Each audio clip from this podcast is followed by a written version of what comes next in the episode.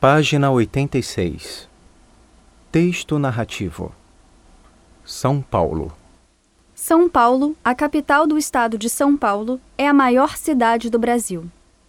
São Paulo foi fundada por padres jesuítas que vieram para o Brasil para catequizar os índios.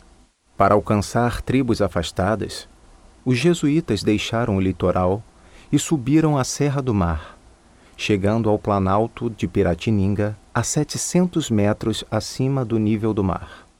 Aí, no dia 25 de janeiro de 1554, fundaram um pequeno colégio para os índios, o início de uma aldeia. A posição da pequena aldeia não era favorável para o seu desenvolvimento, pois a floresta fechada e a Serra do Mar a separavam do litoral, onde se desenvolvia a vida da colônia. Durante três séculos, a aldeia de São Paulo, de Piratininga, pouco cresceu. A partir do século XIX, no entanto, por causa do trabalho de seus habitantes, brasileiros e imigrantes europeus, a aldeia começou a progredir rapidamente. Um dos fatores desse progresso intenso foi a grande produção de café. São Paulo deve a este produto grande parte de seu desenvolvimento. A riqueza que ele trouxe fez, pois, nascer a indústria paulista.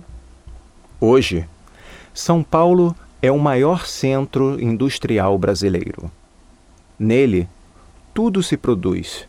É também o grande centro financeiro do país, uma das maiores cidades do mundo. Nela vivem e trabalham pessoas de todas as regiões do país e do globo. Por isso, São Paulo a pequenina aldeia no Planalto de Piratininga é hoje uma cidade de mil faces, feias e bonitas. Uma cidade surpreendente